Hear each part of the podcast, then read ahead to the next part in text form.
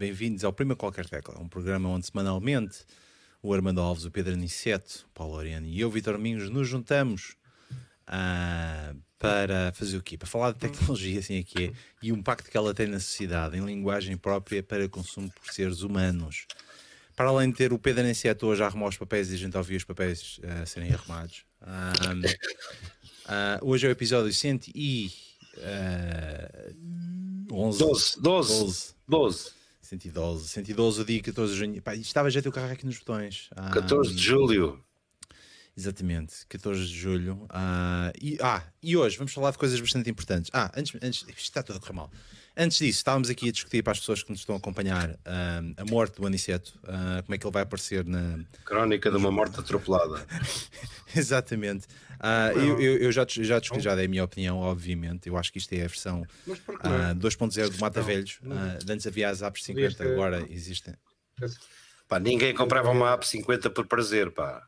Espera aí, alguém, alguém está a ouvir, o o Armando está só a ouvir ele mesmo. Eu ouvi vozes, eu ouvi vozes, mas, mas como, pronto, ninguém, de- ninguém acredita em mim.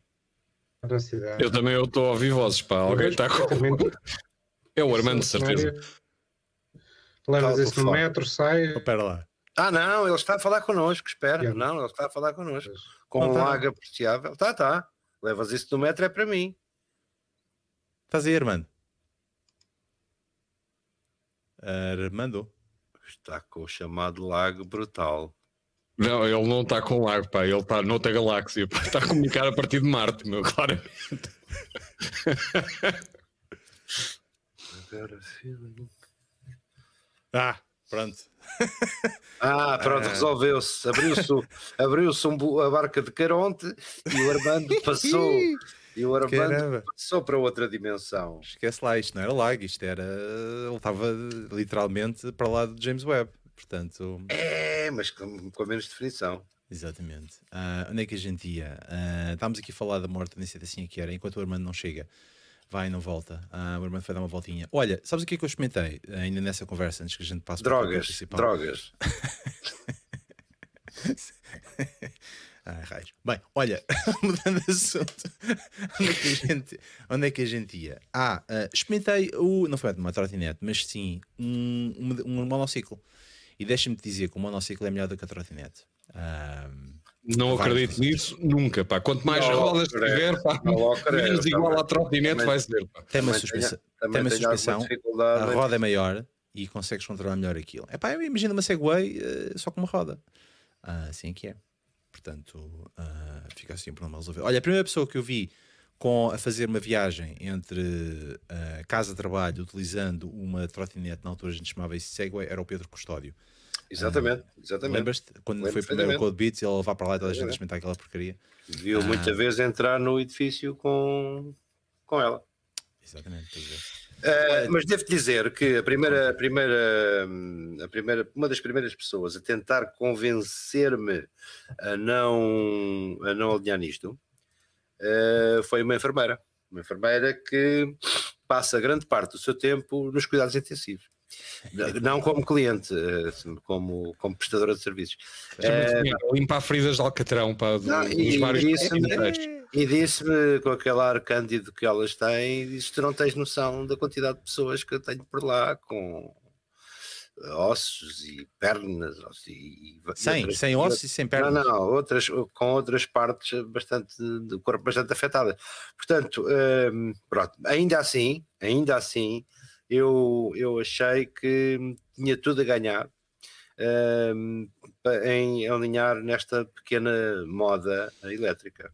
Hum. É claro que eu receio ficar sem ela assim que o meu neto lhe puser a vista em cima. Portanto, Sem não, tenho a certeza de que isto vai ser efêmero e que hum, mais tarde ou mais cedo, pronto. Já foste. Exato. Olha, ah, para as pessoas que nos estão ah, agora a ver, ah, podemos dizer olá ao Miguel Pacheco, à Marlene, olá Marlene, à Leonor, à Patrícia e ao Carlos Menezes. Obviamente não são todas da mesma família, mas são pessoas diferentes. Mas temos de dizer olá e boa noite a eles. E, e- e as pessoas neste momento que estão do lado lá estão-se a, estão-se a perguntar e a pensar o que é que estes três caramelos estão a fazer? Passado 5 minutos do programa ter começado, ah, nós estamos. no- isto é um, tem um termo técnico para as pessoas que não estão habituadas a ver isto, chama-se encher chouriços. Feeling sausages. Exatamente. Porquê? Porque o Armando claramente está com problemas e o tópico principal hoje é do Armando. Ah, e como nós ficamos ah, todos muito preparados ah, com o tópico, eu até tenho medo de começar isto da forma errada. Portanto, estou mesmo claramente à espera do, do Armando. Mas o Armando, das duas, uma, ou está a mudar de casa ou está a mudar de computador. Ah, é assim. Ah, Está a fazer aquilo a que se chama um reboot higiênico. pá. Já vai. Epá, ele pelo menos não é como eu, que ele- houve aqui uma vez que eu cheguei pá, um quarto de hora atrasado e cheguei furibundo porque a coisa não estava a correr bem, tive buscar outro portátil. Não, tu tiveste um programa épico pá, em que fizeste o programa todo no computador errado pá, e, e o teu ar de fúria, pá, olhar para o computador de vez em quando pá, começavas a olhar para o lado, pá, tipo, o que é que aquela porcaria tampa Pá, foi uma coisa isso foi épica. O Vitor olha para os computadores da mesma maneira que o cowboy da anedota. Hum, há um cowboy que tem o seu casamento, já agora temos que encher chouriços também, não, não custa nada.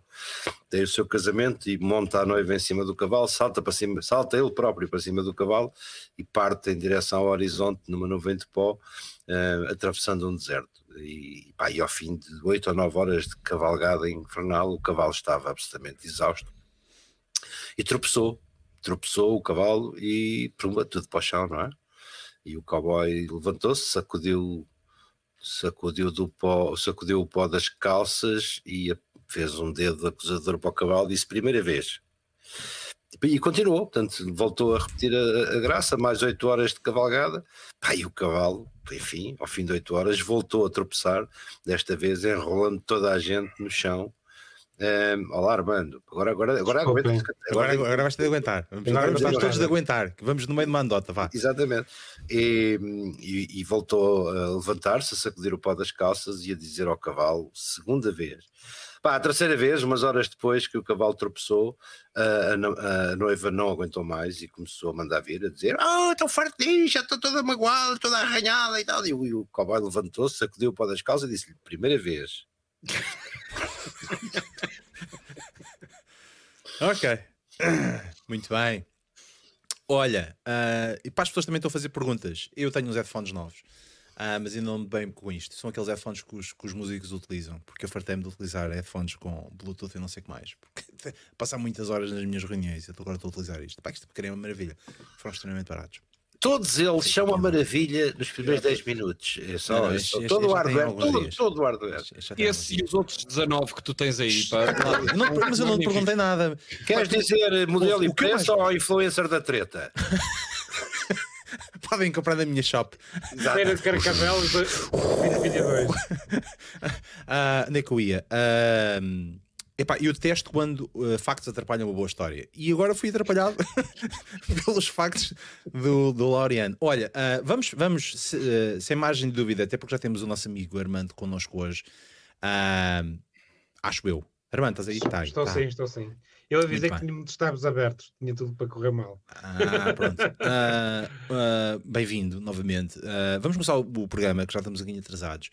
As pessoas pagaram o bilhete e têm-se de despachar. Ahm, o, o tópico principal de hoje é bastante importante para toda a gente ah, e o Armando proporcionou-nos uma grande ahm, amplitude de material de pesquisa, coisa, coisa que o Aniceto não reclamou pelos links que estavam disponíveis, porque o Armando, em vez de colocar os links, como eu costumo colocar, não, coloca mesmo, faz highlight das palavras e mete contexto naquela porcaria, que é, uma coisa brilhante. Faz um briefing como deve ser. Exatamente, é bem impressionante. Ah, e porque faz um brief- briefing como deve ser, hoje vamos falar sobre arquivos. Ah, na generalidade, eu é que coloquei o arquivos digitais porque pareceu-me ah, adequado. Mas sim, são, são os digitais, tens razão. pronto, estás a ver. Vamos falar sobre arquivos digitais e a forma como nós os utilizamos ou precisamos deles. Não para, presumo, não para guardar, não para fazer backups e não para fazer coisas, mas da forma como nós acedemos à informação que está disponível online e a forma como, como ela é guardada, certo, certo Armando? Certo. O tema surge eh, a propósito de um artigo que eu me parei da Atlantic, que faz eh, a revista Atlantic, que já tem 60 e tal anos, 180 anos, eh, ou até mais. E curiosamente, há uns tempos atrás também li um que, que, a, eh, que a Atlantic mencionava eh, há uma tendência que dizem que o Google está a morrer. A forma como usamos. Muitas vezes pesquisamos e na primeira página de resultados é só lixo. Não é nada daquilo que a Só gente se quer. estiver a morrer de gordura. Mas uh, pesquisamos e não é bem aquilo, e depois já começa a usar truques que tipo uh, pesquisas um termo qualquer, como por exemplo headphones uh, de músicos, Reddit, porque já sabes que no Reddit é que está a resposta, no Google não vem necessariamente isso.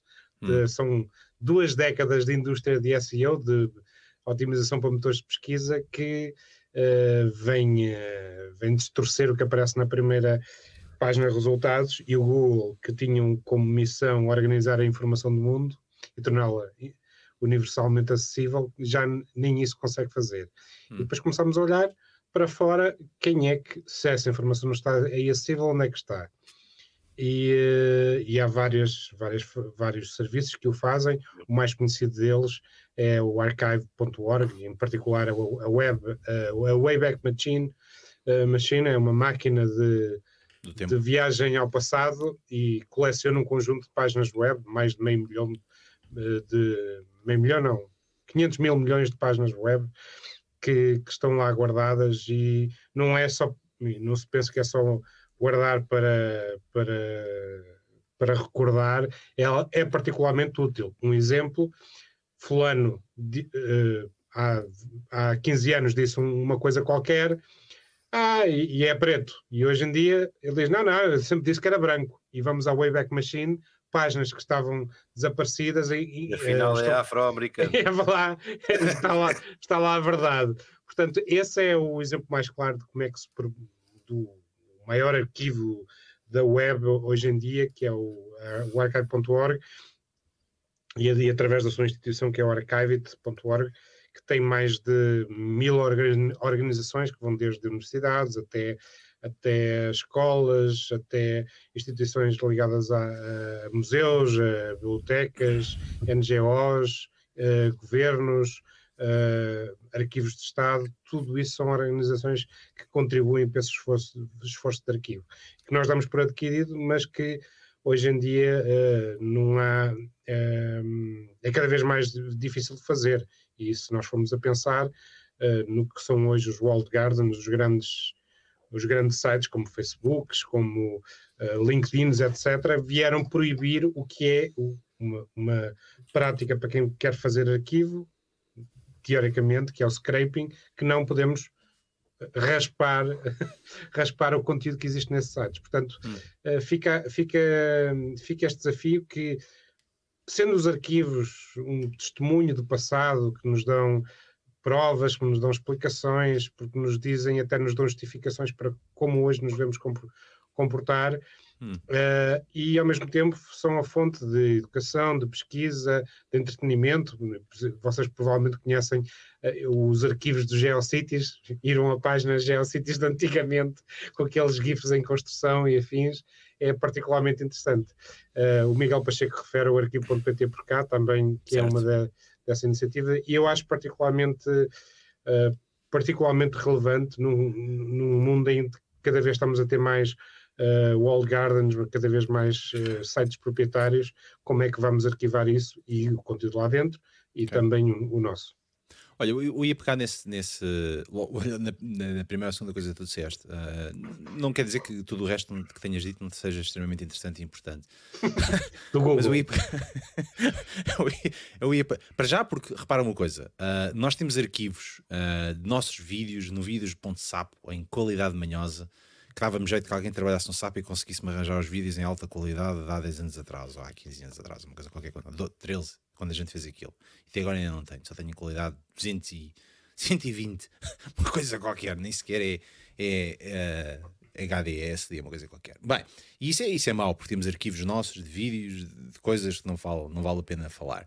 Mas um, releva-me releva para, para o tópico, como tu disseste, que uh, hoje as pessoas dizem uma coisa ontem, disseram outra, e nós vamos aos arquivos para ver isso. E eu ia deixar aqui a, a pergunta para tanto para o Aniceto como para o Lorena, e depois de partir também, se é que isso vale a pena, nos vale a pena pensar nisso nos tempos que correm. Um, porque acho que as pessoas já não, já não ligam aquilo que as outras pessoas disseram há uns anos atrás. Há alguma já, já... dificuldade em, em, dar, vamos lá ver, em dar um, um uso específico, essa coisa de de ter um arquivo como uma máquina de verdade, tu, à velocidade que se fabricam factos hoje. Um, por mais puro que seja a prova, por mais uh, luz que venha trazer sobre o assunto, o grau de credibilidade dela é sempre baixo, uh, porque as pessoas hoje duvidam de, de qualquer coisa, por convicção, ou seja, não, isto não, hoje não esteve um dia quente, não, não, esteve, frio e, e são capazes de. Pá, eu não imaginava, eu não imaginava que, que houvesse negacionistas do calor mas há. Apareceram, começaram a aparecer logo dois ou três dias depois do, do, do calor e dos incêndios terem começado. Portanto, repara, as pessoas não querem a verdade. Epá, Pedro, querem... desculpa lá. Pedro, Pedro, interrompe lá. O que é que é o negacionista do calor? Diz que não está eh, calor. Ah, não é, não é. O verão não está tão quente Não assim é nada que não seja verão. Não o calor é, é psicológico. Exato, não é nada que não aconteça por ser verão. Uh, portanto, não, não estão nem aí para dizer que é extraordinário ou que é climático. Não, não. Quando, quando, é... quando, temos, quando temos casos como hoje em, em Santarém, salvo erro. Bragança, Bragança. Hoje, Bragança, hoje o recorde foi Bragança. 46 graus e meio, que foi uma, a temperatura mais, mais alta registrada. Ontem é que foi Alvega, Santarém, Alvega e alguns em Santarém. Uh... Oh, oh Pedro, mas essa história do, do este, esta história do, como prova de verdade é apenas uma função dos arquivos. Eu estou a dizer que ele pode existir. Eu, eu, sobretudo aquela ideia de alguém disse algo, não tem que ser visto só sobre esse prisma. E é eu pus um link para qualquer coisa e está quebrado e eu sei que só no archive.org é que está lá a informação. É verdade, sim. De vez em quando, não é sempre. De vez em quando, e também podes ter o azar de não, já me aconteceu, cair no intervalo da chuva e não ter aquilo que eu, que eu procurava. Uh, eu ontem vi um vídeo uh, que eu não sei se é fake, se é verdadeiro, que ainda não consegui confirmar, do, do Marcelo num live streaming de, de contrafação, ou de suposta contra, alegada contrafação. Um, e eu já tenho pessoas que já têm teses fundamentalistas pró e contra, uh, com base numa coisa que ninguém sabe ainda se é se é fake ou não, se foi fabricado ou não. Portanto, isso pouco importa. As pessoas não querem saber, as pessoas viram o vídeo com os seus olhos, com aqueles que esta terra, que a terra há de comer ou que o, o forno há de cremar, com aquelas expressões dramáticas. Elas viram o vídeo, elas viram um facto, elas viram alguém dizer azul quando o tipo, se calhar no passado disse amarelo 10 vezes. Mas, mas, o que importa aqui foi aquilo que elas, foi aquilo que as pessoas, ou aquilo que existe o arquivo do passado. Vamos começar por essa parte, que parece-me ser mais uh, natural das pessoas quererem ter um arquivo, não é? para comparar aquilo que existia no passado com aquilo que existe agora. Não creio que seja essa a utilidade. A, a utilidade disto é tão dispersa, tão, tão cheia de nuances tu não tens aqui pesquisadores em busca de verdade, ou Indiana Jones da, da, da, arquitetura web. Não, não. Mas não. É, um bocado, é um bocado ridículo que te consigas ainda ver o primeiro website de 90, 91, mas não podes aceder a um documento que foi criado há, há meia dúzia de anos. Ah, pronto, é, é a vida. Eu, eu, eu também posso decidir não abrir os meus arquivos ao, ao, mundo, não é? Não sou obrigado a ter o meu legado de papéis. Por exemplo, abri agora a carteira e tinha 500 papéis uh, que, que, já, que já deviam estar arquivados há, faz muito tempo. Não sou obrigado a torná-los públicos. Ah, eu, eu é uma opção minha. É mais um conceito de puzzle. Imagina que tens um puzzle, faltam quatro ou cinco peças. Por muito bom que tu sejas a reconstruir o puzzle, fica sempre incompleto. A ideia do arquivo como reconstrói parte que, desse todo, parece-me parece perfeitamente válida, são, são uh, registros que, que não podem ser substituídos. É, é, é essa, essa necessidade de, de os restar e de descatalogar, ou de, pelo menos disponibilizar, uh, não tem necessariamente ter um fim em si, mas estão lá, estão lá disponíveis. Eu, um, contando uma história, de, às vezes são coisas tão ridículas como estava com o meu sobrinho e, e ele, com o meu filhado, e ele, e ele tinha um, um, um, trabalho que a professora lhe enviou, que era para montar lá um boneco em papel. Ele enviou um, um, link e aquilo, entretanto, o site foi tomado, foi ocupado por outra coisa qualquer e a porcaria do diagrama para fazer o boneco já não estava disponível. E o único sítio que eu encontrei, e o meu afilhado estava, queria mesmo fazer aquilo, era, foi no Web Archive, que conseguia encontrar a página de há uns É a dois anos atrás. moderna do meu cão comeu-me o TPC. o web engoliu-me o diagrama. Olha, quem dera, tipo, olha, o trabalho de casa está aqui, portanto, já não exato. tem, vais ao Abracar, está aqui, não temos pena. Só por isso ele devia ter recebido mais uns pontos a mais, só por ter feito esse. Tu teres ajudado o trabalho de pesquisa dele. Olha, o, o, o Lorient está ali muito caladinho, mas tenho a certeza absoluta que ele tem uma opinião sobre os arquivos digitais e a necessidade disto. O que é que tu achas, Lorient? Olha, eh, acho que os arquivos são importantes. Acho que preservar aquilo que aconteceu em determinado momento no tempo é importante para perceber as pessoas que viveram aquele momento. E eu pensei que quando a revolução digital eh, tinha aparecido, que a história nunca mais ia ser, as mes ia ser a mesma, porque eh, a- quantidade Não de é, e de facto não é, agora tem imensas Era. versões. a quantidade, exato, agora tem imensas versões, essa é bem posta. Eh, mas que a quantidade de data, mesmo que data falsa, que fez parte de, de um determinado contexto, que é a nossa realidade atualmente, ou seja, as pessoas vivem na La La Land, em realidades inventadas, uma mentira dita vezes sem conta transforma-se em verdade para uma percentagem muito elevada da população. Eh, epá, e- mas eu acho que tudo isso é importante e acho que é importante preservar. Eu, por exemplo, gosto muito de jogos clássicos, como vocês sabem, epá, e tenho as minhas coleções de jogos clássicos, todos os jogos que alguma vez foram publicados no Spectrum, no Commodore, etc, etc. Epá, e, e eu gosto genuinamente daquilo. E as pessoas que gostam, por exemplo, de gaming, como é o caso, por exemplo, do Phil Spencer, o, o tipo que está à frente da Microsoft, ele já expressou que vai ser extremamente difícil eh, preservar alguma coisa daquilo que são software as a service, eh, dos jogos que tu hoje jogas online, os World of Warcraft e coisas desse género. Eh, vai ser difícil de preservar porque uma vez desaparecidos os servidores, tu não tens como reproduzir aquilo.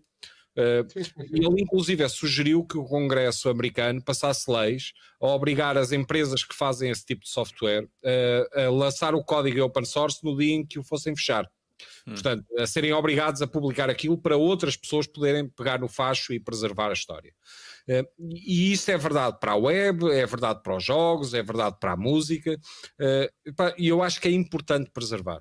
Eh, eu próprio sou vítima de achar no meu tempo que textos que eu escrevi deixaram de ser importantes.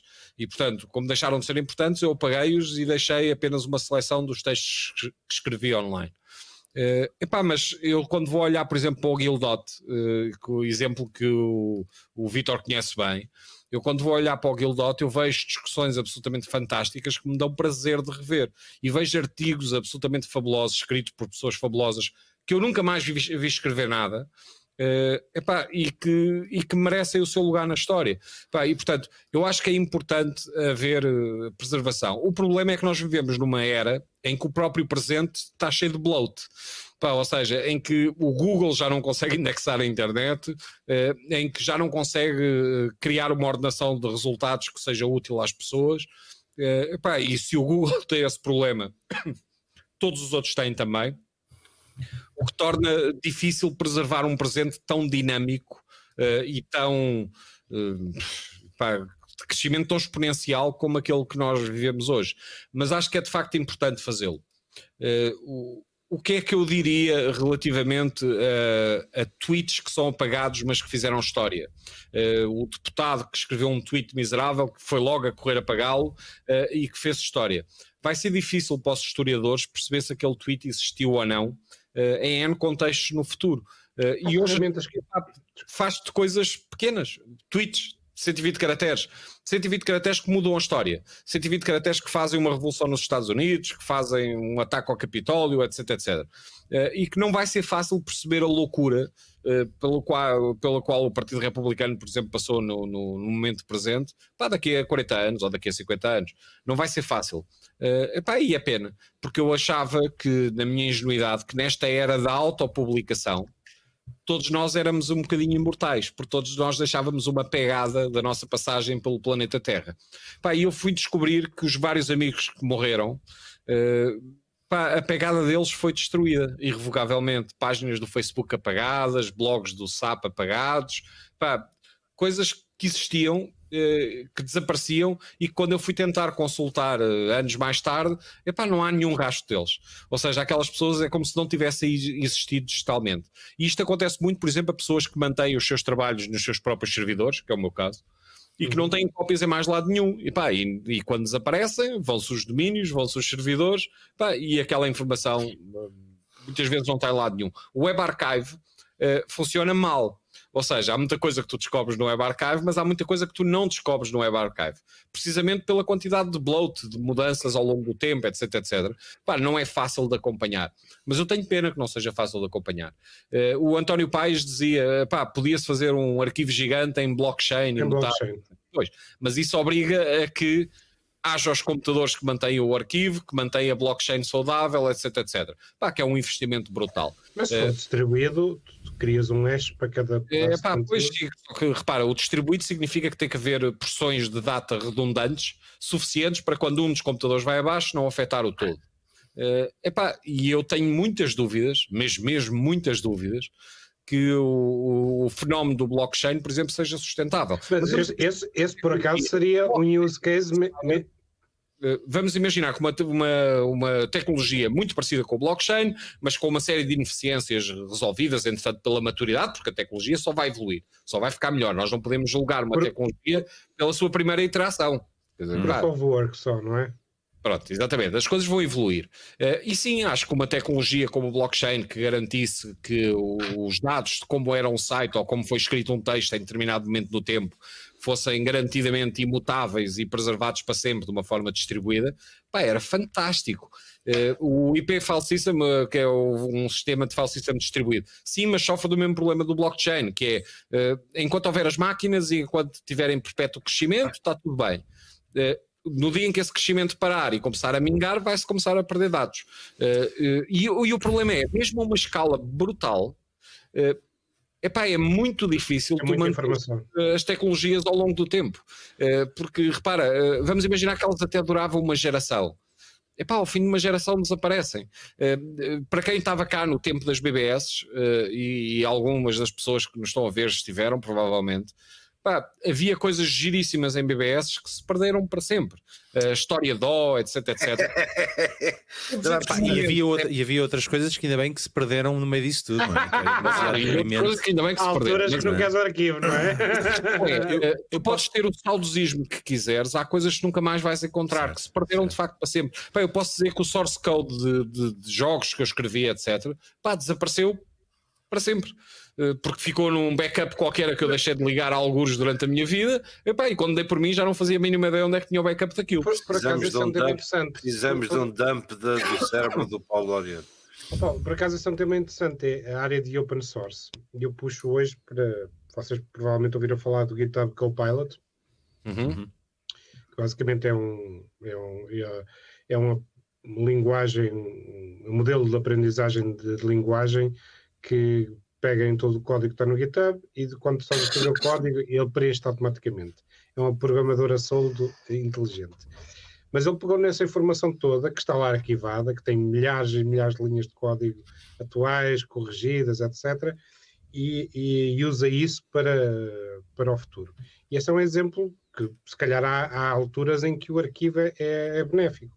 Porque tens centenas e centenas de páginas e de código, etc., que podes usar para, para o teu futuro. E essa mas, ideia. De... Mas lá, uh, tu imagina, por exemplo, para os programadores que estiverem a ver isto, uh, um GitHub, onde hoje é um repositório brutal de código e de história do código na internet, porque estão lá as várias versões, tu podes fazer sim, rollback, sim, sim, versões anteriores do código, etc.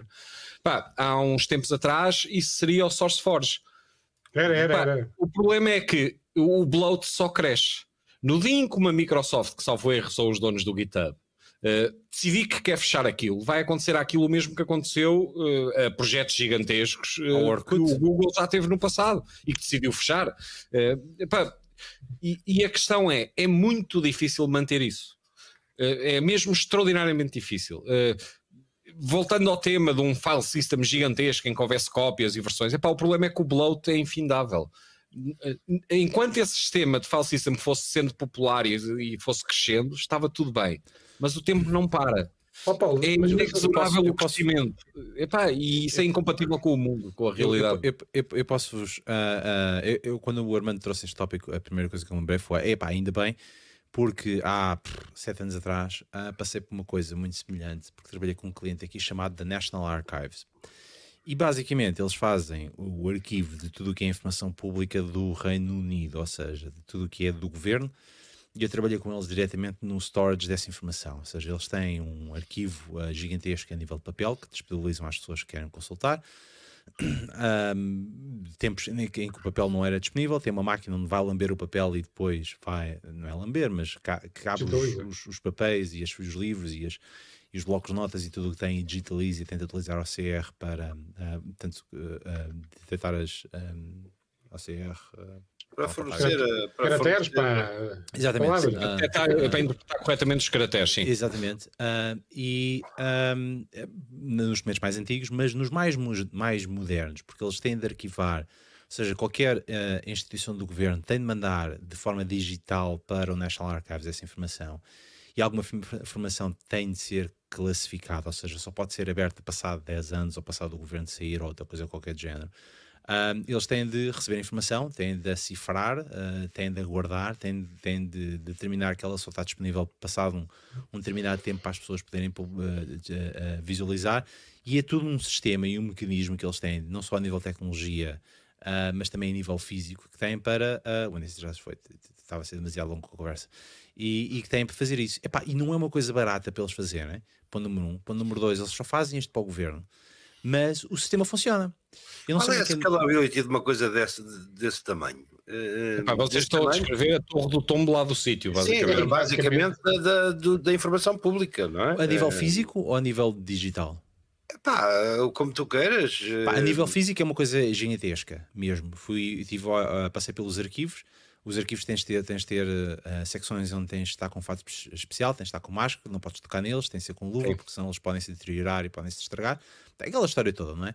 E depois tens arquivo, um, eles têm backups físicos de tape, uh, têm, um data center no edifício deles, e depois têm, mandam todos os dias uma espécie de caminhonete com tapes para, fisicamente, literalmente, para o outro arquivo, uh, uh, para, para depois as tapes serem lidas e serem guardadas nesse arquivo. Ou seja, basicamente tem, tem, tem, duas, tem, tem a redundância no arquivo e depois tem no final as tapes. Eles nunca reutilizam as mesmas tapes, metem as tapes lá para um lado. E pá, estamos a falar de uma tape que dá para acho que é 12 teras ou uma coisa qualquer, para uma coisa gigantesca aquela porcaria. Um, Mas, ó Vitor, tens a percepção de que essa história vai acabar mal porque ela vai continuar a crescer, a crescer, a crescer, vai, vai. haver um dia em que é... as tapes vão começar a falhar uh, e, e, vai haver um momento em que já não é possível, mas, humanamente mas isso já, mas, isso, mas isso já havia há sete anos atrás quando eu trabalhei com eles. A, a, coisa mais impressionante no meio desta história toda que, que eu me apercebi foi que na altura nós estávamos a implementar uma solução em Amazon Web Services para eles fazerem o storage de alguma destas coisas, uh, utilizando a redundância da AWS e ter um acordo especial com a AWS para, para guardar isto mas o grande problema no CEO e CTO da, da National Archives foi: eu tenho um mandato para uh, guardar a informação durante 100 anos. Mas quem é que me garante que a informação que está a ser armazenada ah, na claro, AWS vai, ganhar, vai durar 100 anos? Eu disse-lhe: neste momento nenhuma, até porque as tapes têm um prazo, de, têm um, têm um roadmap de serem suportadas durante 10 anos, mais coisa, menos coisa. Pois. Uh, epá, e, era, e era uma operação complexa, é não é? Impossível. Uh, a equação é impossível. Uh, e, e, por exemplo, a, ideia de que a AWS vai estar cá daqui a. Pá, vamos ser uh, ambiciosos, daqui a 30 anos. Epá, eu tenho muitas dúvidas que esteja. Uh, e tenho muitas dúvidas que tu, que tu hoje, usando a, a redundância que a AWS te oferece, por exemplo, teres dados no, no, em dois polos opostos do planeta, para se houver, por exemplo, uma tempestade solar uh, e destruir todos os data centers de um, de um, lado do planeta, os outros teriam estatisticamente mais probabilidades de sobreviver a isso. Pá, a questão é que uh, digital não significa eterno. Eu lembro da Torre do Tombo começou por fazer microfilmes, uh, não sei se vocês se recordam, mas microfilmava os documentos, etc. Depois passou a digitalizá-los. Deve ter, presumo eu, um espólio em microfilme e outro digital. Uh, epá, e provavelmente fará a mesma estratégia, assegurar que os arquivos digitais estão em mais do que um local físico, para caso haja um incêndio, etc. etc. Epá, a questão é que o crescimento epá, é, não, não para, é extraordinariamente é, difícil. a quantidade de informação que existe hoje. É... E com uma cubicagem cada vez maior, ou seja. Sim, sim. Hum. É a lei de Moore para Exatamente. informação. Estamos a falar de jorros. Já, já... Sei, o tema aqui é, é, se calhar, é precisamente o que é que decidimos arquivar. Vamos ter que começar a ser mais criteriosos, que é vamos ter que assumir que vamos perder parte do nosso passado de informação. Até porque se compararmos desde Gutenberg até hoje, o volume de informação aumentou de forma imensa. Ah, eu tenho um eu, problema eu, adicional. Eu tenho um problema adicional. Eu, precisava de meses, meses, para pegar em todos os meus discos que eu tenho para ali de backup e, e expurgá-los de versões pré-final.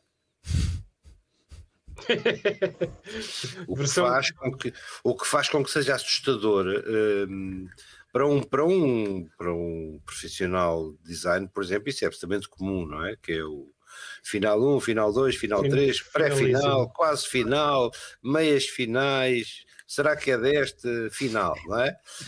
Um, e isso e isso também tem o seu valor histórico. Eu tenho aí. Eu tenho aí Conta uma história, não é?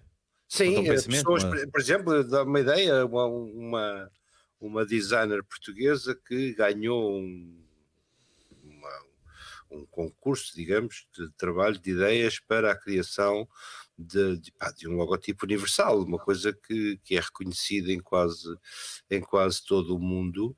Uh, ver todo, todas as versões que, que, que, não chegaram ao cliente desse, desse logotipo é interessantíssimo. E um dia, não é agora, não é hoje que o logotipo acabou de ser implementado, mas daqui, se calhar, a 100 ou 200 anos, se alguém quiser fazer um estudo histórico sobre isso, mas na verdade é que para a história só vai a última versão. Uhum. Há muita, há muita, por exemplo, eu há dias foi o aniversário do Fernão Mendes Pinto e que é uma pessoa que eu, que eu, que eu amo verdadeiramente em termos de arquivo, porque aquilo é um é a coisinha mais parecida com um log de, de uma época, não é? Porque o homem era francamente bom e francamente descritivo. Uh, acredito que não tivesse a tomar notas como nós hoje tomamos nas reuniões, não é? Com palavras que por vezes nem nós próprios reconhecemos, e aquilo eram documentos factuais, eram, eram radiografias de uma. Mas não é isso, mas não é isso que se calhar o Urban estava a dizer, ou seja, nós temos de selecionar aquilo que fica para a história, não é? Uh, para efeitos de investigação, não. Uh, no, não, estou a dizer temos... esforços coletivos, Pedro, é isso que eu estou a dizer. Ah, pessoal, não, não é vou determinar o que é que é interessante para o investigador, que o investigador está muito mais interessado em conhecer as cinco primeiras versões da primeira estrofe das Lusíadas do que a versão final que, que, que, não tem segredos, não é? Está bem, mas ao longo do tempo nós fomos selecionando a informação uh, que passa de geração para geração. De forma mas nós fazemos isso todos. Uh, Vitor, isso é um processo que existe em todos os autores, por exemplo. Uhum. Uh, os autores escolhem o que querem esquecer e destruir e o que querem preservar. Uhum. Uh, epá, o, o grande tema é o que acontece quando esses autores desaparecem. Uh, e epá, eu não sei se na história dos livros não há mais livros que foram destruídos pela história do que livros que foram preservados pela história. Mas Boa, alguém tomou a decisão. Alguém tomou a decisão de que estes livros são preciosos e vão para uma biblioteca e que isto é lixo e não vai para biblioteca nenhuma porque não há espaço. Uh, esta decisão é tomada conscientemente, uh, às vezes durante gerações, outras vezes no, enquanto as pessoas ainda estão vivas. A questão é que, para efeitos de estudar a história, isso é sempre uma destruição essa filtragem que é feita, inclusive pelos próprios autores em vida, eh, é uma destruição da história. É, é, é o, o, Da Vinci para retocar à última hora metade dos seus quadros para ir na, na última ceia meter o 13 terceiro apóstolo. Aliás, sempre foi assim. É. Sempre foi assim. A história sempre aliás, O próprio heróis, livro é? de história é, é uma escolha seletiva. Exatamente. É que a história é feita de escolhas seletivas e preencher os espaços vazios. Eh, para chegar a conclusões sobre o que é que aconteceu, o que é que não aconteceu, o que é que de facto era aquilo. Pá, e há coisas como, por exemplo, história da guerra. A história da guerra é terrível porque é sempre escrita pelos vencedores. Uhum. Uh, e a verdade da guerra é uma verdade tremendamente seletiva. Uh, e nós sabemos, porque o bom senso diz que os vencedores também cometeram uh, atrocidades, atrocidades, também fizeram crimes de guerra, etc, etc. Mas uhum. isso é tudo expurgado no momento em que se decide o que é que fica para a história. É como a ata da reunião. A ata da reunião não te diz o que aconteceu na reunião. Pá, pinta um quadro. Uh, tenta transmitir-te as conclusões da reunião. Mas ninguém sabe aquela discussão acalorada que aconteceu ali, do gajo que perdeu a cabeça, etc., porque isso não está na ata. Uh, epá, nós vivemos uma, uma realidade de escolhas que temos que fazer sobre o que é preservado. Agora já topei, já topei, já topei por, com essa tua afirmação, topei duas coisas. Um, tu nunca foste numa reunião de condomínio. Número dois, Número dois nunca estiveste numa ata de uma reunião de condomínio. Uma reunião de condomínio na vida, uma. Porque claramente as discussões acaloradas têm de estar na ata da reunião de condomínio. Isso é a parte mais importante que lá está para as pessoas que não estiveram na reunião de condomínio. É pá, eu, é lá, eu já escrevi atas de reuniões várias vezes e já li atas de reuniões várias vezes. Uh, e se tu tens uma transcrição e não uma ata, são duas coisas muito diferentes. Uh, tu podes gravar a reunião se quiseres, uh, mas uma ata não é isso. uma ata é tipicamente discutiram-se estes pontos, chegaram-se a estas conclusões, foi eventualmente foi vencida a posição X. Se alguém fizer questão de que fique para a ata, ou foi feita esta declaração para a ata especificamente por uma das pessoas. Uh, nunca, mas, tipo, nunca, leste uma ata feita, nunca, nunca leste uma ata feita para mim. Uh, ah, vou... isso nunca li, pá. Uma ata vou... feita por ti, nunca tive esse prazer. Envia, vai partilhar que é para te deliciar. Havia um tema que eu queria pegar que era que nós estamos no fundo, vocês estão a dizer que fica sempre a decisão para alguém. E o que eu havia a questionar é o que é que está nas nossas mãos, desde desde alguém que, que, que, falece e que tu tens a possibilidade de exportar esse, esse conteúdo, ah, desde, desde o, ponto de... é um ponto muito, muito, muito, engraçado. O Politwoops, que se, se, não conheces, Paulo, basicamente é o serviço da Pew, da, da, não sei se é da Pew, é de uma instituição norte-americana, da ProPublic, é isso. Uh, que sempre que algum político paga um tweet ele guarda, existe em, em Portugal também algo parecido. Ah, e uma coisa, diff, diff, uma coisa do Twitter que mostra mudanças de títulos. As mudanças de, de publicações. É. Portanto, isso é uma coisa. Como é óbvio, vocês conhecem eh, o curl, que dá para puxar as, as, as, as páginas. E finalmente o tema que eu queria ver era o scraping, que é se nós conseguimos, uh, se conseguimos buscar o que está, que está na web. Que. Uhum o que se vê é um movimento de, de Facebooks e de LinkedIn para dizer tu aqui não entras e tu aqui não podes buscar estes dados. Acho muito bem. É a minha tal, resposta é isso. É Acho tal, muito bem. É a tal arbitrariedade que lhes pertence. Ah, Exatamente. Se é, uma, se, é uma, se é uma rede privada, é, é eles podem definir as regras que quiserem para a própria rede deles. O tema aqui é, é, que tu, tu, na realidade, não podes resolver muita coisa. Por exemplo, uso o Pocket ou quem, quem usa o OneNote ou Evernote, whatever. E, tu, e isso permite fazer alguma espécie de arquivo do que tu consideras importante para ti. Para ti Mas não há uma forma depois quase que devolver uh, para, para o público essa informação. Vá.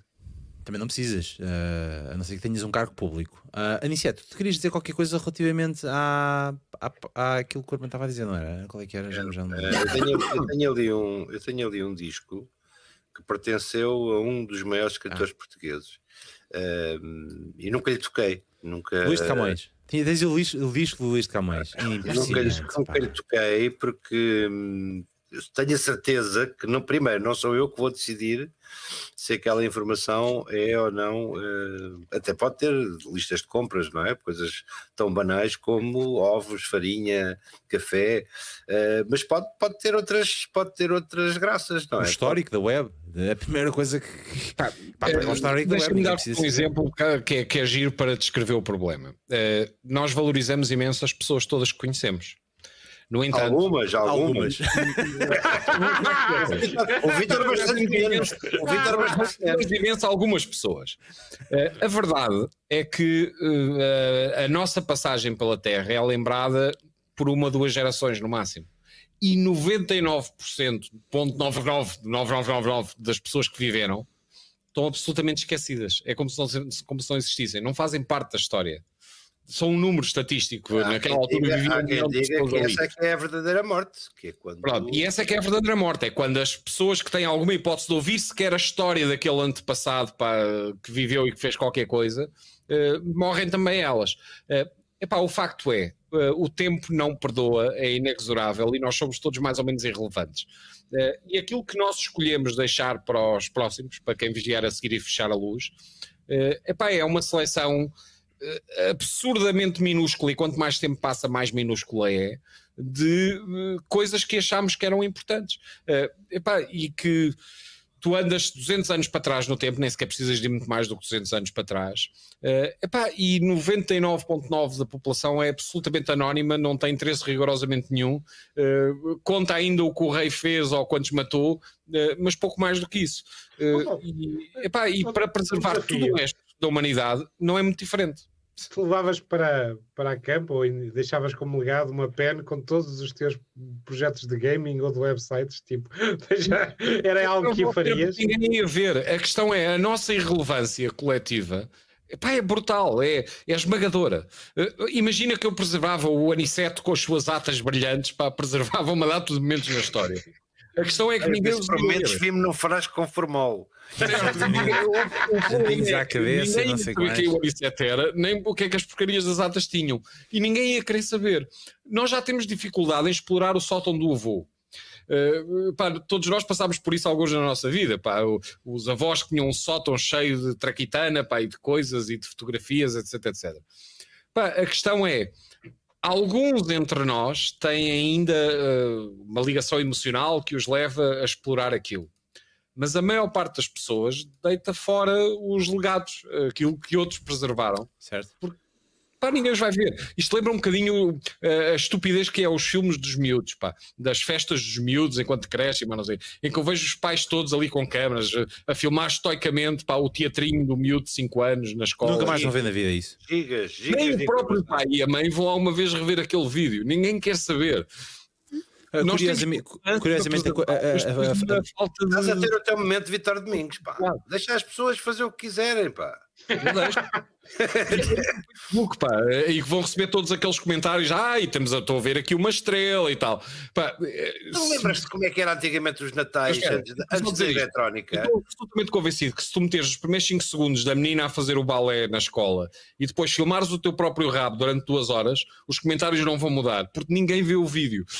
Uh, Literalmente não, as pessoas veem o thumbnail e não, não, ah, está aqui uma estrela linda. Uh, Vou-te dizer onde é que esses vídeos são de, de, de enorme utilidade, porque passa a vida a aturar amigos que querem. A câmara do Cândido, isso é que era um não, bom arquivo. É chegar quando eles chegam aos 18, aos 20. Ah, esfregar-lhes na cara, estás a ver a quantidade de estupidez que fizeste? retrospectivas emocionais da, da, do crescimento uh, e vão buscar. E nos casamentos também usam nos casamentos. Estava-te a dizer, tu lembras-te como é que eram os natais antes da eletrónica, em que alguém sacava de duas coisas infames à lareira ou no sofá que era a caixa das fotografias. E aquelas com os álbuns e tinha, tinha aquela folha no meio. e viam álbuns do tamanho da grossura das Bíblias para, e folhavam álbuns a noite toda. Ou convidavam as pessoas para ir lá à casa e vamos ver as fotografias das férias. Não tanto, mas agora levam com os filmes das férias. Exatamente. Ah, não tenhas a mínima dúvida já assisti a alguns números desses, não é? Que é horrível. Não, não, eu já vi casais a torturarem outros casais com os vídeos das férias, já vi isso. Ah, Sim.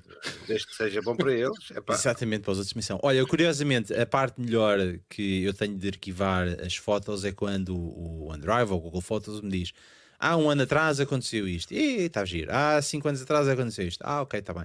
E de vez em quando vou pegar alguma coisa e volto a republicar. E, e as tuas pastas que dizem tralha 1, tralha 2, tralha 3? Não tenho, uh, não tenho. Eu desde, eu desde há uns anos comecei a meter tudo na cloud epá, e nem sei ah, bem, mas, gigas é que lá está. É, é, a, a, pasta chamada tralha do Vitor chama-se Cloud. Ele mete tudo para lá e depois nunca mais vê aquilo.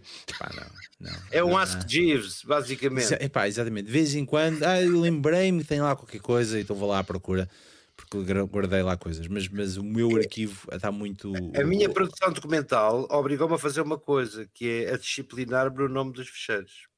Porque eu tenho a certeza. Porque, isso porque tu és estúpido, porque.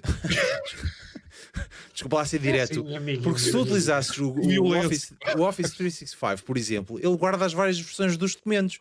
Pois e tu é. consegues andar entre versão X e versão não final, pré-final e não sei Claramente, a tua, o teu afã chamar-me estúpido fez com que não percebesses, fez com que não percebesses exatamente o que é que eu quero dizer. Uh, a diferença entre ter um ficheiro que é explicativo no seu conteúdo, uh, ainda estamos na fase antes de eu ir ver versões. Epá, eu, amigo, eu ir ver versões. eu ir ver versões Eu, para ir ver versões, preciso de saber onde é que eu vou procurar essa versão. Amigo, estás a utilizar mal a ferramenta. Pergunta ao Lorian. Oh, Lorian, É quando da- é que foi a é da- última vez que pesquisaste pelo nome do fecheiro? É da. Zero, nunca. Todos os dias, todos os dias. Todos, Existe- todos os dias. Mas Oh, desculpa, oh, oh, lá para tu comeres gelados com a testa, não quer dizer que os outros também comer, não, está bem? Todos os dias. Oh, estamos a para cima. Ah, está, a está a endurecer, está, está, está. Claro, Não, mas desculpa, não é nada- ó, Anitta, qual é a que magia tinha, negra que tipo- tu usas para te lembrar do nome dos fecheiros? Estás a ver? Não, depois é, sou eu. é, o mais parecido com o que tu estás a descrever é eu ir ao Spotlight e procurar por uma palavra ou uma frase a ver se aparece és, uma, fecheiro. gra- és uma gracinha. Eu tenho, por exemplo, vamos imaginar eh, 10 clientes que têm, eh, por exemplo, vamos dar aqui uma tabela de licenças de canídeos. Ok? Tu- Não era tu- preferível tu rias, tu pelo rias. do cão, pá. Não te rias, tu pagas, não é? Ora, se os 10 clientes usam a mesma mecânica, porque é uma mecânica legal e instituída, eu vou ter 10 tabelas, eu vou ter 10 tabelas que têm exatamente o mesmo conteúdo e posso estar a procurar coisas com preços diferentes na tabela de Vila Nova da Baronia, quando devia estar a procurar na tabela de Lisboa. É muito bonito dizer é estúpido, comes lados com a testa, mas o mundo real depois chama e diz: Olá, Vitor, anda cá e tal. Eu, eu cá vou perder uma hora contigo e vou-te ensinar o que é que é Claro, colocar claro documentos sim, no OneDrive claro, e depois Claro que sim, eu ponho lá tabela de canídeos no meu Spotlight e tenho 27. Mas eu não estou a falar no Spotlight, estou a falar no Estou a falar de OneDrive. ferramentas, eu estou a falar de ferramentas em que podes efetivamente procurar coisas. E tirando, Mau. e tirando a que usas, eu uso outras. é? Agora, quando tu tens matéria, quando tu tens matéria eh, com, com sensitive differences, mas que cuja estrutura é a mesma, os teus serviços de busca bem podes eh, limpá-los à parede. E então organizas-te a back to the basics, que é ter os documentos com os nomes corretos. Ok, minha experiência. Epá, eu raramente ligo ao nome do fecheiro. Eu não pesquiso pelo nome do fecheiro. Eu não quero saber pelo nome do fecheiro. Eu quero saber pelo que está lá dentro do fecheiro. Ah, mas não queres quer saber tu! Os outros podem querer saber! Os outros podem querer comer esparguete com ketchup! Tu não podes E, chegar e, e- e dizer. e "Não, ananás na senhor", pizza. E Sim, não tá podes bem. dizer, não senhora, morram todos os gajos que comem ananás com ketchup. É pá, não podem. Eu, lá, não precisas levar isto de forma pessoal. Eu estava a Não, brincar não, contigo. pois, pois, Não, não, e sei tocar em coisas claramente- sagradas tipo ketchup, quer dizer, não, não. Exa- Exatamente. Ketchup no esparguete, pelo amor de Deus. O Ah, maior exportador europeu de ketchup, hein? Pumba. ah, incha. Olha, ah, onde, é que não, onde é que eu ia? Que horas é que isto são? Já estamos quase na hora São de... 23. Eu só queria, eu só queria trazer uma coisa que na altura partilhei convosco a propósito do episódio, que é, Ah, que é a. Fundação Long Now, que pensa para um longo futuro, e provavelmente o projeto mais conhecido deles é um, um relógio que vai durar mil anos, e eles também trabalham muito nesta área de preservação de, de arquivo e têm conceitos como este a propósito da discussão que andávamos do que escolhemos e, eu, e há um, um projeto deles que é o Manual para a Civilização, que eles tentam recolher o que é, qual é a informação mais útil, que provavelmente será útil daqui a 100 a 200 anos, e esse parece-me uma forma interessante de resolver este dilema, que é o que é que, é, o que, é que seria preservar útil daqui a 100, 200, 300 anos, 500 anos, em vez de pensar apenas lá, tu queres buscar a coisa para mostrar a, ao- quando tiver 18 anos ao, ao, ao miúdo. E, e essa forma de pensar para numa ordem de séculos é capaz de ser mais interessante para resolver isso. Porque as coisas, como tudo, vai apodrecer. Como apodrece, eh, apodrecem as frutas, as pessoas, os links também vão apodrecer, também desaparecem. Mas a ideia de pelo menos construir aqui algum, da mesma forma que olhamos para trás, alguns manuscritos antigos que passaram de gerações em gerações, ou até a própria Bíblia, que apesar de ter várias edições eh, de King- do King James e afins, mas manteve-se mais ou menos eh, eh, constante ao longo de séculos. E essa ideia de pensar ao nível de séculos, o que é que nós queremos manter, é- acho que é muito mais isto, em vez de necessariamente ter que preservar tudo. Pois. Pronto, era isto. O Vitor está com aquele ar de disseste uma coisa muito inteligente, eu não estava à espera. O Armando, o Armando surpreende-me sempre, cada vez que traz um tópico, é apanha-me sempre com as calças na mão. Isso, isso é que podiam arquivar, tanto aí, com as calças nas mãos. Exatamente. Ah, pá, e eu vou-te explicar porquê. Porque eu, entretanto, estava, estava a tomar um bocadinho de atenção ah, aos nossos tópicos e, e aos nossos, tópicos, aos nossos comentários e, o- e o João estava a dizer que o Armando foi para mute. Eu pensei assim, mas eu estou a ouvi-lo muito bem. qual, é que, qual é que é o problema aqui? Mas um, o que é que eu tenho a dizer sobre a Fundação Long Now? Uh, epá, quem é que está a pagar por essa porcaria? Sou eu? Não, mas a, acho que o, o, Be, o, Bezos, o Bezos acho que está a pagar por isso. Então pode deixar estar o homem. Para o menos não sabe o que é fazer dinheiro antes isso do que os do que os mísseis fálicos. Mísseis fálicos, do que os. Ai, não também mísseis. mísseis fálicos. os botões fálicos. Conhece o tipo de mísseis? Mísseis fálicos é uma coisa épica. É muito boa. Mísseis fálicos. Os foguetões fálicos. Ao, ao mesmo tempo ele tem razão, porque ainda ontem vi o, então, o Vega, o europeu, epá, e aquilo está cada vez mais caldas da rainha. É para haver uma razão qualquer, mas existe, existe. Pá, são, são séculos e séculos de prática uh, a levantar é. coisas. Agora ir um bocadinho mais longe, mas não posso que ainda não é meia-noite. Nem que nem que. Ah, exatamente. Uh, ficamos por aqui com os arquivos digitais. Uh, obviamente que todos nós ligamos aos comentários e quero agradecer a toda a gente que comentou, desde detalhes sobre os arquivos, o arquivo.pt uh, ah, e o Miguel Pacheco tem claramente uh, informação de como os arquivistas e como as coisas funcionam. Muito obrigado por esses comentários, por ter partilhado connosco, connosco isso. Um, e também, uh, enfim, mais informação diversa que foram partilhando connosco ao longo da noite, que nós tomamos nota, como é óbvio. Um, e fica Mas aqui para arquivo. A longo não vai tomar.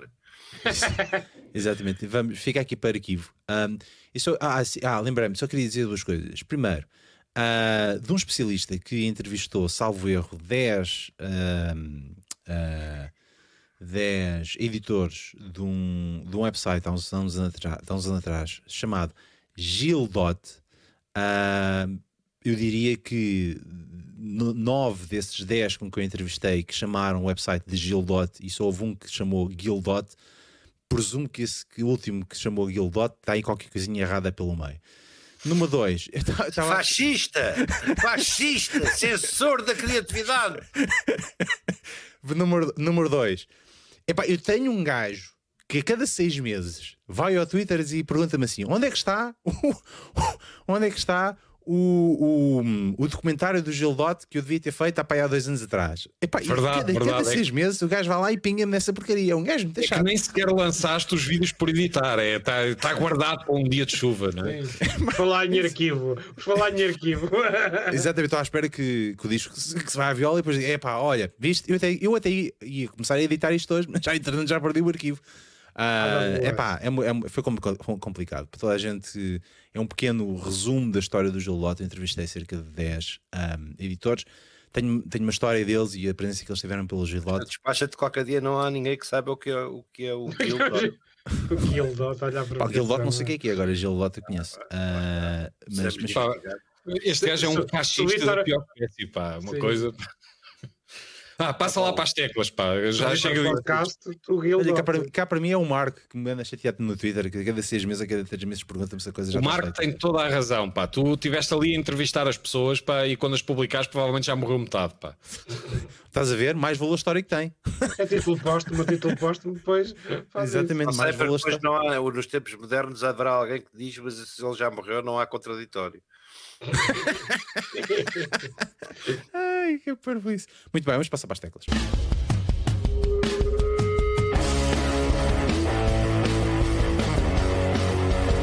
A primeira tecla da noite é sempre do Armando Alves, para as pessoas que estão desatentas e que não estão a, a, connosco todos, todos os episódios. E ele quer-nos trazer a tecla F de free.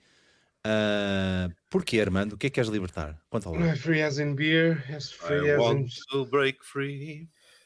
Uh, free shipping, isto a propósito, tivemos a semana em que de Prime Day e com, uh, com uh, entregas gratuitas e não apenas Amazon, mas uma data de retalhistas que já usam o free shipping quase como uma commodity.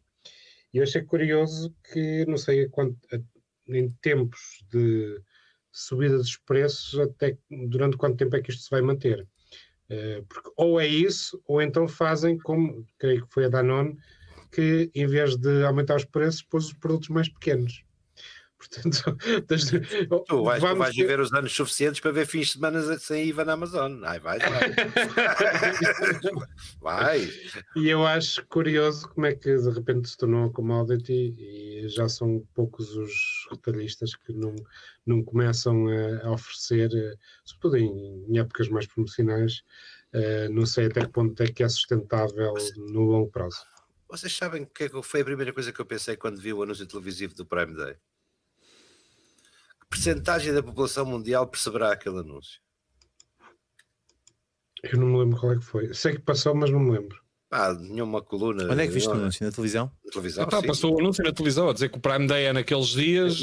Blá, blá. Foi o único que televisão. A percentagem da população nacional é que terá a, a noção do que é aquilo. Deve ser. Epá, uh, se forem 5% é muito. Pá. É, não é? Pois também, também fiquei com essa sensação porque não é uma coisa que eu fiquei surpreendidíssimo quando vi o quando vi o anúncio em Prime, não é?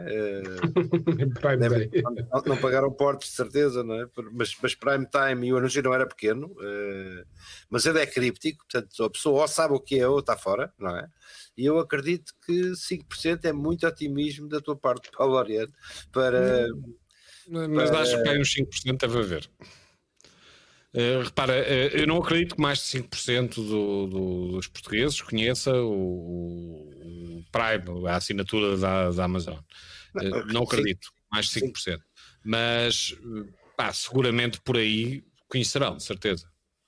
Acho que vocês estão todos errados, mas nada melhor do que a gente depois vir, vir os resultados. o problema é que a Amazon só publica os resultados de forma global, acho que não publica país por país. Não publica por país. Uh, o que é pena. Aqui uh, foram dois dias, presumo que tenham sido os mesmos entre Espanha e Portugal. Uh, epá, o que eu posso dizer é que quando o Armando diz não sabe quando é que o Free, se o Free vai demorar muito mais, epá, aqui as entregas são tipicamente todas gratuitas. Portanto... Pois é, isso que eu estou a questionar. São todas gratuitas e são todas tipo, às vezes no mesmo dia. Epá, pois, o que é chato para as pessoas querem comprar coisas, as coisas chegam logo no mesmo dia. Uh, epá, uh, pois, Uh, epá, eu, eu, acho que isso faz devia fazer parte do preço, a entrega gratuita, na minha opinião. Sim, mas há, há aqui uma dimensão de sustentabilidade também, percebes? Quando tudo é gratuito, a entrega, tu mandas ah, mas, coisas. Claro, o que é que está a se chamar gratuito? Se, se, as entregas forem gratuitas, o preço das entregas está incluído nos produtos, não, não há nada gratuito nessa história. Aquilo é mais um custo de transporte, quer dizer, tiveram o custo de transporte entre a fábrica e o armazém, e agora tem entre o armazém e o cliente, mas faz parte do preço do produto, eventualmente, não é? Hum. Ah, Ninguém vai perder dinheiro em entregar gratuitamente, se é essa a tua preocupação, Armando.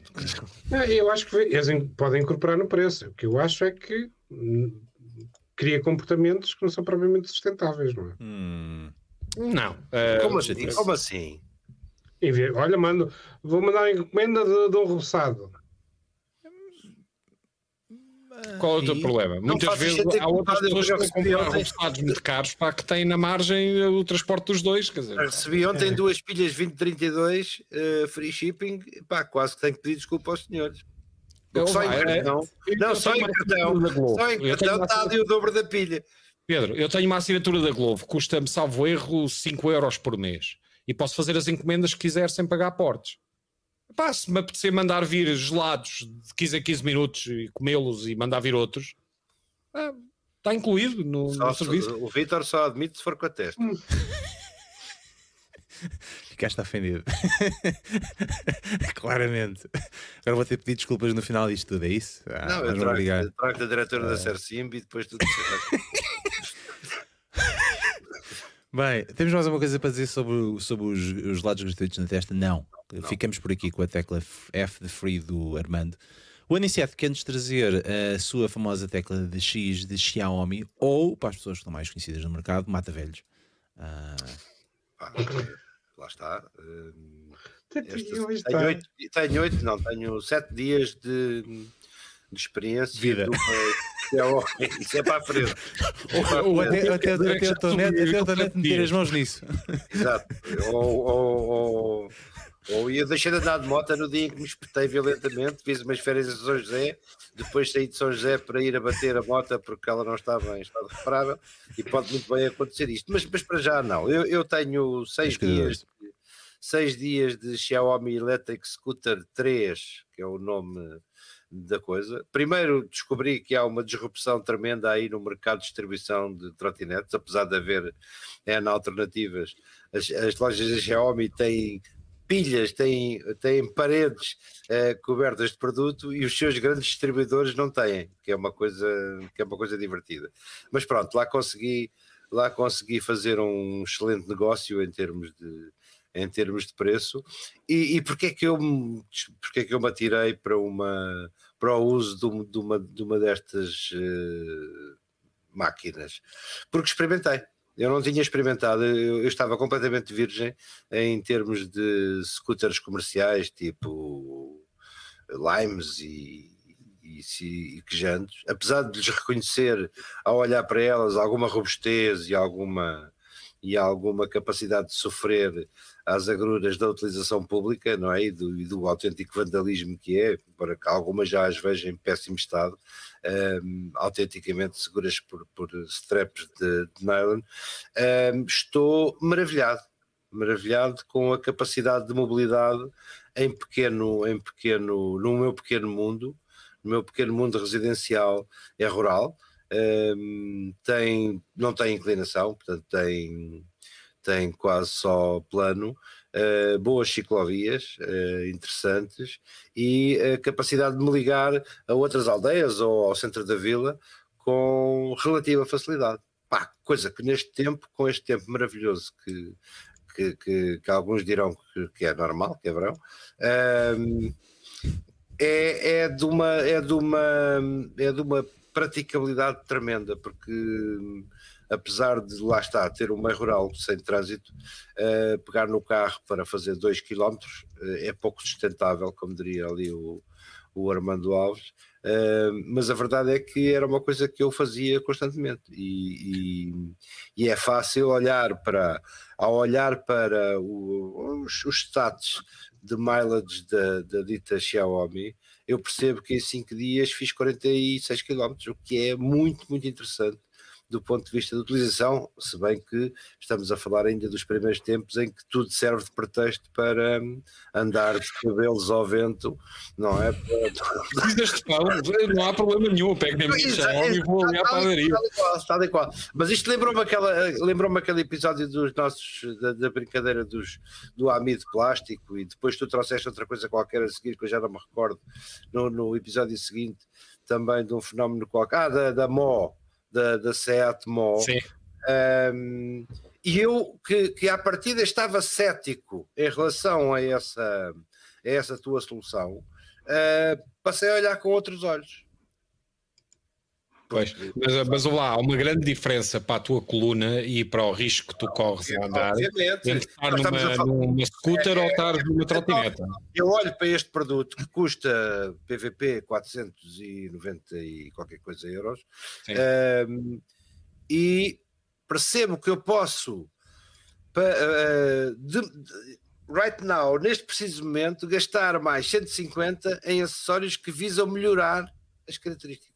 Nomeadamente, há um que tu deves comprar que são os amortecedores. Uh, exato, mas ainda não, ainda não olha para isso. A tua coluna é sei que, o teu patrão, sei que o teu patrão vende. Aliás, eu, eu quando da semana passada disse é, quer falar contigo. Meu, e é, custam é, 70 euros ou coisa de género. Pá. Sim, mas não é, a questão não é os 70 euros. A questão não são os 70 euros, são uh, a praticabilidade da, da, da, da aplicação. Eh, porque implica cabos tensores de travão, implica cabos tensores de bateria, implica mais coisas do que pura e simplesmente tirar um garfo e meter um, e meter um, um kit de, de suspensão. Mas que não, já, já não vem de origem, pá?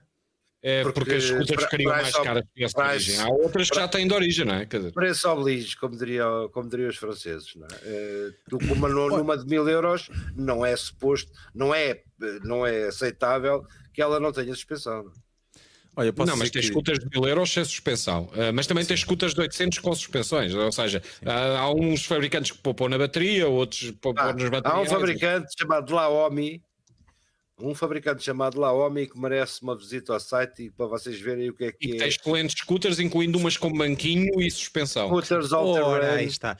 Era aí que eu queria chegar. Era aí que eu queria chegar. Eu, infelizmente, uh, tive um avô que teve uma AP50 e passei pela fase toda de uh, quitagem da AP 50 pelo meu avô. E portanto, uh, já estou a ver duas coisas. Um, a Aniceta meteu um banquinho na sua scooter. Não, não, jamais. jamais. Número. Ah, amigo, jamais. Mas, sabe, Eu sabe, sabe, sabes qual foi o primeiro extra que eu meti? O, o CD no meio do coisa para fazer ou os, ou os dados Não, do um volante. pequeno gancho no, um pequeno gancho no guiador que me permita ir ao pão, um, por exemplo. meter um saco.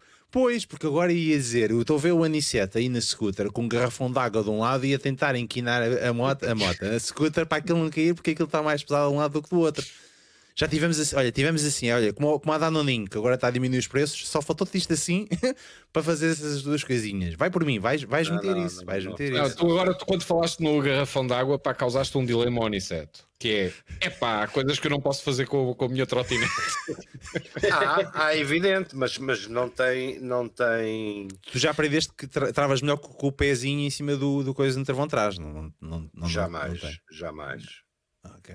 É uma questão prática.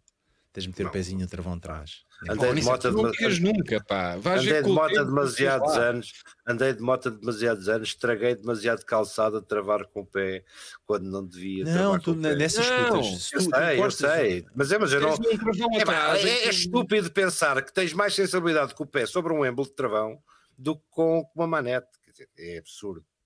Boa sorte. Pode dar estilo, pode dar estilo, pode, mas não, não acho que seja. Ó não, ó, ó, Laureano, o, o, o, o Aniceto é daqueles gajos que andam de moto e a primeira coisa que faz é que travar com o travão da frente e depois admira-se.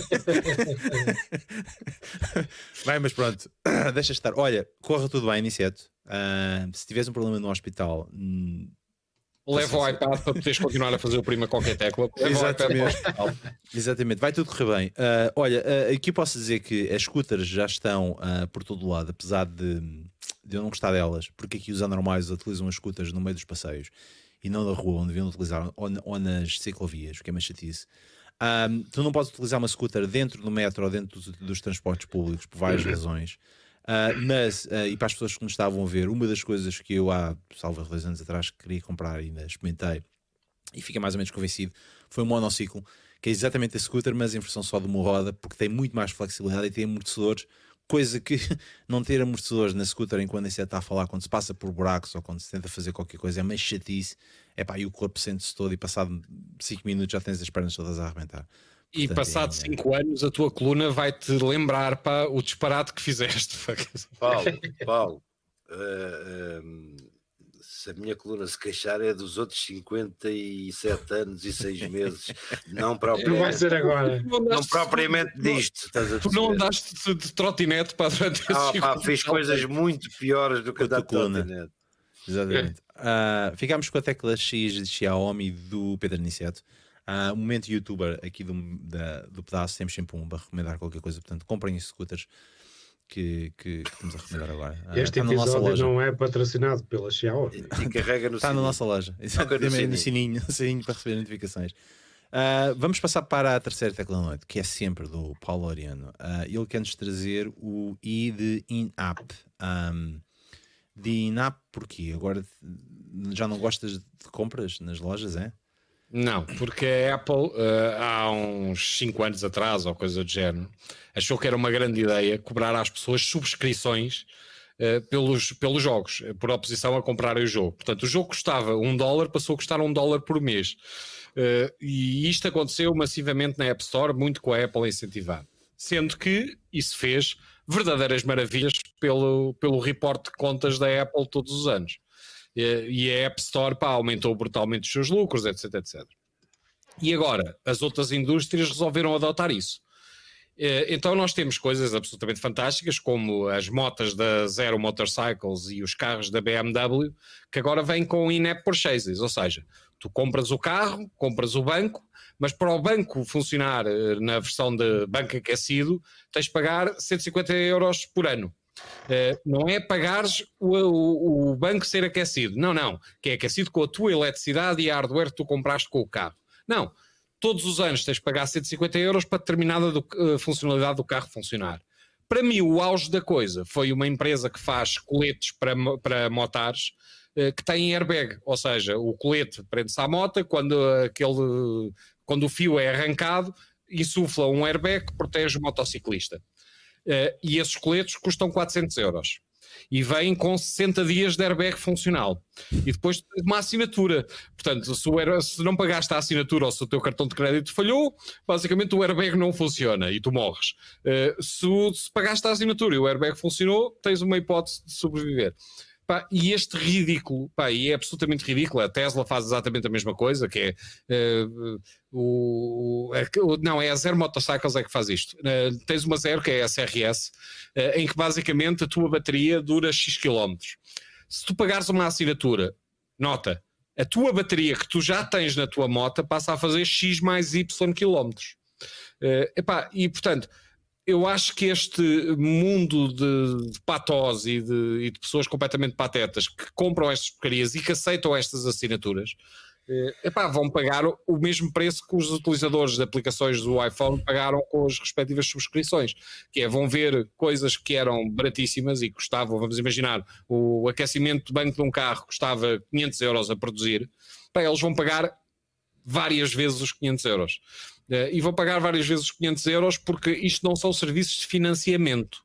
Tu não estás a dizer que compraste um carro mais barato e agora vais pagar durante X tempo suaves prestações para o carro ter uma série de extras. Não, não. Uh, não é disso que se trata. Tu não tens como comprar o carro e se quiseres que o carro tenha determinadas funcionalidades, basicamente tens que pagar subscrições mensais no teu cartão de crédito. Pá, eu acho isto aberrante, pornográfico, pá, e tenho-te a dizer, eu que sou um motar eh, que tenho BMWs há uma data de anos, posso-te garantir que a próxima moto que compro, se tiver modelos de subscrições, seja de que tipo for, eu não compro. Pá, Pronto, mudo. Aí tens a tua solução, Paulo. Os, exatamente, os consumidores têm que dizer uh, a sua opinião votando com a carteira. Pá, e, e, pá, e é uma pena para mim ver marcas entrar neste tipo de esquemas pá, idiotas, porque a maior parte das subscrições, como vocês sabem, são por esquecimento. Pá, pessoas têm subscrições, às vezes já o produto não existe, uh, pá, porque nunca as cancelaram e só notam que têm as subscrições quando acaba o cartão de crédito. Ou seja, quando o cartão de crédito atinge a data de validade, começam a receber uma série de mensagens a dizer que a subscrição deles está suspensa porque não pagaram qualquer coisa. Uh, epá, uh, eu não quero participar nisso de maneira nenhuma e, portanto, eu como consumidor, epá, se tem qualquer tipo de modelo de subscrição, eu não compro. Acho imensa piada aos Teslas, mas com, com essas manhosices, epá, posso-te garantir que nunca vou comprar nenhum Tesla. Uh, epá, eu acho muita piada a BMW, já comprei epá, umas 10 BMWs ao longo da vida, pá, nunca mais vou comprar uma BMW que tenha esse tipo de porcarias. E a partir do momento em que a marca entra nisso, eu olho para eles com desconfiança. Pá, e estamos a falar de uma marca que vive de prestígio. A BMW, a Mercedes, etc. A Mercedes também tem umas coisas dessas agora. Uh, eu acho isto repugnante. Uh, e a única coisa que vos posso dizer é uh, tenho imensa pena que vá resultar, porque a maior parte das pessoas são patós. Uh, epá, mas eu seguramente não alinho nesse esquema. Eu, eu posso dizer duas coisas. Antes do você estava a levantar a mão, mas posso dizer duas coisas. Primeiro, não, não eu estava a dizer here, here, porque sou o gajo que de vez em quando esquece de cancelar qualquer coisa. As coisas, exatamente. Uh, nós temos o, o Mark a dizer que a suspensão adapta, adaptativa com assinatura é da BMW, mas eu posso dizer que o, eu também tenho um BMW. E o High Beam Assist uh, é subscrição, subscrição, ou seja, já está incluído no carro. Se eu quiser, tenho que pagar uma subscrição mensal ou uma vez por isso. Uh, a BMW já não é a primeira vez que tenta fazer isto. A primeira vez foi há 4 anos atrás, salvo erro, com o Apple CarPlay e com o Android Auto, ou seja, pagavas durante 3 anos pela subscrição para ter acesso a uma coisa que já estava incluída no carro e agora eles abriram isso e, e já está eh, acessível. Ou seja, dá-me ideia que a BMW anda aqui a fazer uma espécie de tentativa para ver se esta porcaria pega. O problema, uh, e tu podes dizer, uh, Laureano e Armando, que epá, uh, se não quiserem, o, tu, tu, enquanto consumidor escolhes e vais para outro que não tem isto. O meu problema é quando todos os outros começam a fazer exatamente a mesma coisa. Epá, e aí não tens grande hipótese. Portanto, é, é um bocado chato e, e, e, compreendo perfeitamente. Não gosto desta coisa do in-app purchases. But, pá, Autoridades é, da concorrência, aí é mexer-se. Epá, é, não serve para nada, como tu já sabes por experiência própria, para as autoridades da concorrência são tipicamente feitos pelos grandes não, senhores da indústria. Ao nível da Europa uh, dão, uh, dão cartas, portanto. É, epá, eu estou convencido que vai é, não é, haver, não é, eu, não é, não é amiga de ninguém. Fabricantes rogue que não alinham nesses modelos. Epá, e eu irei para eles como cliente Eh, pá, porque acho que é desonesto intelectualmente, pá. Tu tens que respeitar o teu cliente. A ideia de que tu vendes às pessoas uma, uma coisa qualquer com um modelo de subscrição sem a opção de comprar, e repara, eu aceito perfeitamente que a BMW ou a Tesla, ou seja lá o que for, digam que o carro, para nós é mais barato produzir o, todos os bancos com aquecimento, eh, e se vocês quiserem comprar esse extra, podem a qualquer momento comprá-lo. Eu aceito isso. O que eu não aceito é a lógica da subscrição, porque a lógica da subscrição é o convite ao esquecimento. É as pessoas estarem. Mas a BMW permite comprar de forma indefinida o serviço. Forno, não nota, não é? A BMW permite comprar isso de forma indefinida, ou seja, tu podes comprar durante os meses de inverno e podes comprar isso durante um ano e podes comprar isso de forma indefinida. Uh... Eu, das coisas que eu vi da BMW, tu tinhas opções de comprar a assinatura ao mês, a um ano, dois anos e três anos, mas não tinhas a opção de comprar a feature. Ou seja, pá, eu quero comprar o hardware que tenho no carro e quero utilizá-lo livremente. Mais ainda, vocês já repararam, a ideia e o pressuposto passa por, por eles serem capazes de ativar e desativar coisas no teu carro. E se uhum. eles chegaram?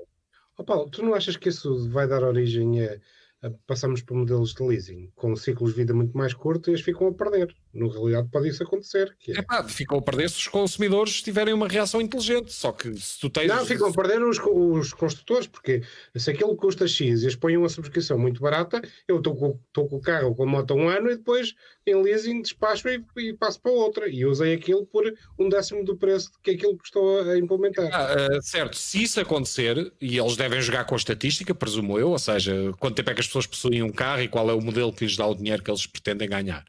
Pá, só que eu acho que o negócio deve ser leal, nunca deve ser indefinido. Pá, tu compraste o hardware do carro. Eles podem explicar-te que estas funções custam mais dinheiro do que aquilo que tu pagaste e, portanto, estão desligadas. E tu podes ativá-las uma vez. É como a história, é como a história do, do right to repair. A é? ideia de que eles podem desligar uma coisa que tu compraste por engano, é pá, eh, só para mim é um showstopper. E quem diz eles diz um hacker, por exemplo. A partir do momento em que eles têm ligação permanente ao teu carro e podem ligar e desligar funcionalidades, epá, nós entramos num mundo em que podem acontecer coisas absolutamente inesperadas. Então, tu vais então para a neve então, então deixa-me então, enganos ligam o aquecimento do carro. Então, de, então deixa-me dizer que existe uma lei europeia que vai agora ser aplicada a todos os carros novos que daqui a salvo erro, 3 ou 4 anos vão, vão aparecer no mercado. Todos eles já vão ter limitadores de velocidade, ou seja, detectam os sinais que estão na estrada e limitam automaticamente o carro. É, isso para... é obrigatório a partir de, salvo erro, já passou, eh, de, do mês passado ou coisa do género. Todos os carros, carros têm que ser vendidos com limitadores de velocidade. Exatamente, e detecta os sinais que estão na estrada e são limitados. Ou seja, ainda tem, ainda tem, tem um kill switch, que é carregas duas vezes no, no, pedal do acelerador ou fazes uma coisa qualquer e ultrapassas uh, esse limite de velocidade. Mas uhum. tipicamente vão estar barrados à velocidade que vem nos sinais e que telemetria ou outra coisa qualquer que tiverem ali, ou GPS, uma qualquer coisa. Portanto, uh, epá, isso já vai acontecer. Portanto, nós estamos a evoluir nesse sentido, ou seja, colocar os carros mais inteligentes para remover a autonomia dos, dos, dos condutores. Não é disso que eu estou a falar, Peter. O eu que sei. eu estou a falar é da ideia do fabricante ter acesso remoto ao teu carro e poder a qualquer momento ligar e desligar oh. features do teu carro. Vamos, vamos, voltar aos tempos dos modos, arranjas modos para meter em cima do teu carro. Vamos, Voltam os russos a vender... pirata ativa todas as features. Primeiro, o primeiro, o primeiro hacking da Xiaomi é, é remover-lhe o, o limite de 25 Exato. Exatamente, para, para, para a Europa 35 e coisas do género. Sim, sim. Europa, porque nos Estados Unidos a velocidade é superior e na Europa ela está limitada, exatamente. Quem não, é não, que, não é que eu gosto particularmente de hacking, mas epá, eu até me daria prazer uh, num mundo imaginário em que eu fazia essas coisas. Sim, sim. Eu optei por não ceder. Escrever um exploit para quebrar a comunicação com a BMW e ativar as features. Ah, okay. Isto, claro, num mundo imaginário, uma realidade alternativa. Certo. Teoricamente, teoricamente. Teoricamente, muito bem. Uh, ficámos com a tecla de INAP do, do Paulo Oriano. Vamos passar para a Era, era, era, desculpa. Uh, pois, vamos passar para, para a última tecla náutica em mim. Eu quero trazer a tecla de U de Uber Leaks. Porquê? Pá, porque entretanto foi anunciado em, nos órgãos de comunicação uh, internacionais e mundiais, sobretudo no The Guardian e numa série de outros jornais, uma grande investigação porque foram documentos que foram leak do, do, da Uber e que demonstra tudo aquilo que a Uber fez durante, salvo erro, umas 3 ou 4 anos um, até salvo até 2017, qual é que foi as práticas que a Uber teve para se implementar no mercado, o lobby que foi feito entre políticos, nomeadamente com o Emmanuel Macron, com o Joe Biden, com o atual primeiro-ministro da, da Alemanha, o Olaf Scholz, ou qualquer coisa do género, acho eu, Uh, e um, epá, o lobby que foi feito, e não só o lobby que foi feito, mas também a incitação à violência que, que foi feita através da Uber para haver conflito entre os taxistas locais uh, das cidades onde o Uber queria operar, dos países onde o Uber queria operar, e os, e, as, e, as, um, e, os, e os drivers da Uber, mas também a forma como a Uber se posicionava quando era feito um raid de informação e ele tinha um dia ao escritório e havia uma espécie de kill switch para, para quebrar e para remover esta informação confidencial dos, dos dados da empresa. Aparentemente a coisa não resultou lá muito bem, porque os dados foram, foram publicados e veio a, a, ao lume, veio a descobrir toda aqui uma série de prática que acho que a União Europeia e acho que outros países deviam investigar, porque não me parece que tenha sido uh, uma boa prática uh, uh, a nível de ética e a nível comercial para, para, para, para, poder, para poder operar. Agora, uma coisa também compreendo, ou seja, para entrar no mercado uh, como foi o, uh, este em, em, que a Uber tinha de entrar, tinha de ser completamente disruptiva. Acho que as práticas que a Uber, uh, que vem agora a lume e que as, as, práticas que a Uber fez durante este tempo todo não parece que tenham sido as melhores. O lobby claramente resultou, estão associadas em algumas cidades. Aqui em Londres a coisa foi mais ou menos complicada, a cada dois anos eles perdem licença para, durante alguns meses, depois têm de fazer algumas práticas uh, tem, tem de alterar as suas práticas de trabalho, tem de dar mais benefícios aos condutores e uma série de outras coisas. Um, agora, no resto das outras, nas outras cidades, isso não é bem assim. Uh, no entanto, epá, aquilo destes, destes Uber Leaks, aquilo que, que, que eu notei mais foi esta, estas más práticas que não só o Uber, por acaso, nós já sabemos as más práticas, por exemplo, que o WeWork fez, todas estas startups disruptivas, que bem ou mal dos nossos pecados e para o mercado em si, um, que se implementaram e que tiveram a utilizar práticas menos éticas quando entraram no mercado. Uh, se calhar os taxistas, para estarem a operar como, como operam, também não tiveram, também tiveram de, de, de praticar, uh, tiveram de ter práticas menos éticas também, assumo, mas Epá, esta da Uber não estava à espera que tivesse vindo a, assim a descoberto com, esta, com este detalhe. Ainda bem que, que houve este leak destes 120 mil documentos que foram publicados, desde e-mails a documentos, a apresentações, a, a, comunicações entre, entre executivos da Uber e, sobretudo, a exposição que, eles, que a Uber fez e o lobby que fez perante alguns políticos que, que, fizeram lobby nos seus próprios partidos para aprovar a, a, Uber e para meter o Uber no mercado. Não deixa de ser mau um, isto que tenha, que tenha acontecido. E o Aniceto morreu porque já está farto de mover. Muito bem. Um, eu não sei o que é vocês. Vocês viram os artigos da Uber? Uh, há alguma coisa a dizer a isso? Ou muito rápido, muito rápido. É o Move Fast and Break Things das startups, no caso da Uber acelerado, não é? E eles acharam que tinha que ser assim para, para conseguir chegar a um, enquanto noutras, noutras geografias viram-se mais atrapalhados para conseguir este tipo de penetração na Europa, não sentiram isso e encontraram forma de o fazer. E agora sujeitam-se. Mas há mais, mas há mais empresas a operar na área do, do, do, do transporte. Portanto, agora sujeitam-se. Muito bem. Epá, eu acho que faz parte. Uh, de, francamente, nós vivemos numa sociedade capitalista uh, em que as pessoas pá, massajam as regras de vez em quando e fazem disparados que acham que lhes dão vantagem. E umas vezes estão preparadas para as consequências e elas aparecem, outras vezes estão preparadas para as consequências e elas nunca, nunca aparecem e, portanto, ganharam a vantagem. e de vez em quando ficam muito surpreendidos porque há consequências. Uh, Pá, acho que faz parte, são seres humanos que estão por trás das empresas e seres humanos tendem a fazer coisas manhosas, é a natureza das bestas.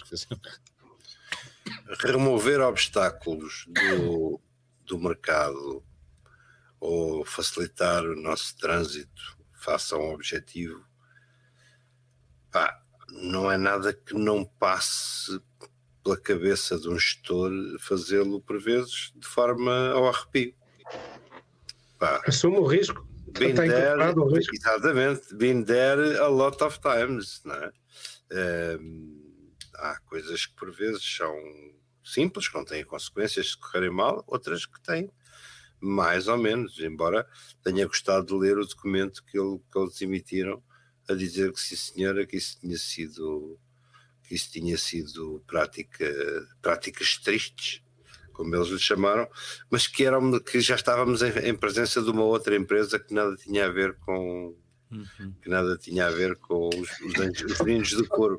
Foi para o arquivo, foi para o arquivo Foi para o.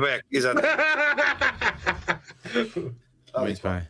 Ah, ficámos. Pá, são seres humanos a fazerem cenas de seres humanos. É, Ah, claro, é inevitável. Sim, eh, eu lembro-me da, da reação dos taxistas na França contra os Uber e que houve pancadaria, e mesmo em Portugal também. Em França, em Portugal, Normal. pá. Tudo normal, tudo normal, tudo, tudo pacífico, não há problema nenhum. Ah, foi só fumaça. Mas Isso não Olha, tem nada a ver com ah, práticas da empresa, presumo eu, não é? Que Não, não, não, não estou a ver isso ter sido encenado. foi, foi. Foi, foi. Eles mandaram, essa eles mandaram pessoas da Uber para ah, incitar violência em, em França. Ah, o, que é que, o que é que mandar pessoas da Uber para incitar violência é muito bonito dizer, mas depois na prática, porque a grande parte da violência que eu vi em, em- em território nacional não foi, não vi pessoas da Uber a sair dos carros para ir bater em alguém. A simples presença de um Uber na praça de táxis incita a violência, quer dizer, e isso é uma prática normal, estar na praça para recolher um cliente, mas enfim, isso levava-nos para outra discussão de muitos dias. Exatamente. Muito bem. Olha, ah, ficamos por aqui. Preocupa mais- muito mais multas de 126 milhões a concertação de preços do que propriamente taxistas à chapada com, com, com entregadores. Ah, estás a falar do SNS, dos hospitais, é isso? Não, estou a falar de- da vida em comum e dos supermercados e das, Ah, das multas recorde que têm saído para aí nos mais variados setores. Não estou a Epá, novamente, se eles fizeram o cálculo de qual era a multa e acharam que tinham vantagem, epá, isso é a história da nossa vida. Repara, quantas empresas é que para levar outras à falência eh, dobram as regras durante um tempo, eh, pagam as multas e acharam que fizeram um excelente negócio? Ah, faz parte. Muito bem. Ah, terminamos agora aqui com esta parte capitalista e dicas. Siga-nos para mais dicas. e porca. É que quiseres. Fi- Siga-nos para mais dicas. Porca capitalista. Ah, isso foi o que ela disse. Fica- fi- Sigam-nos para mais dicas no próximo episódio do Prima Qualquer Tecla nas, às quintas-feiras, às 10h30. Ah, não se esqueçam disso. Podem deixar um bocadinho mais cedo e partilhar connosco a vossa vida e não só.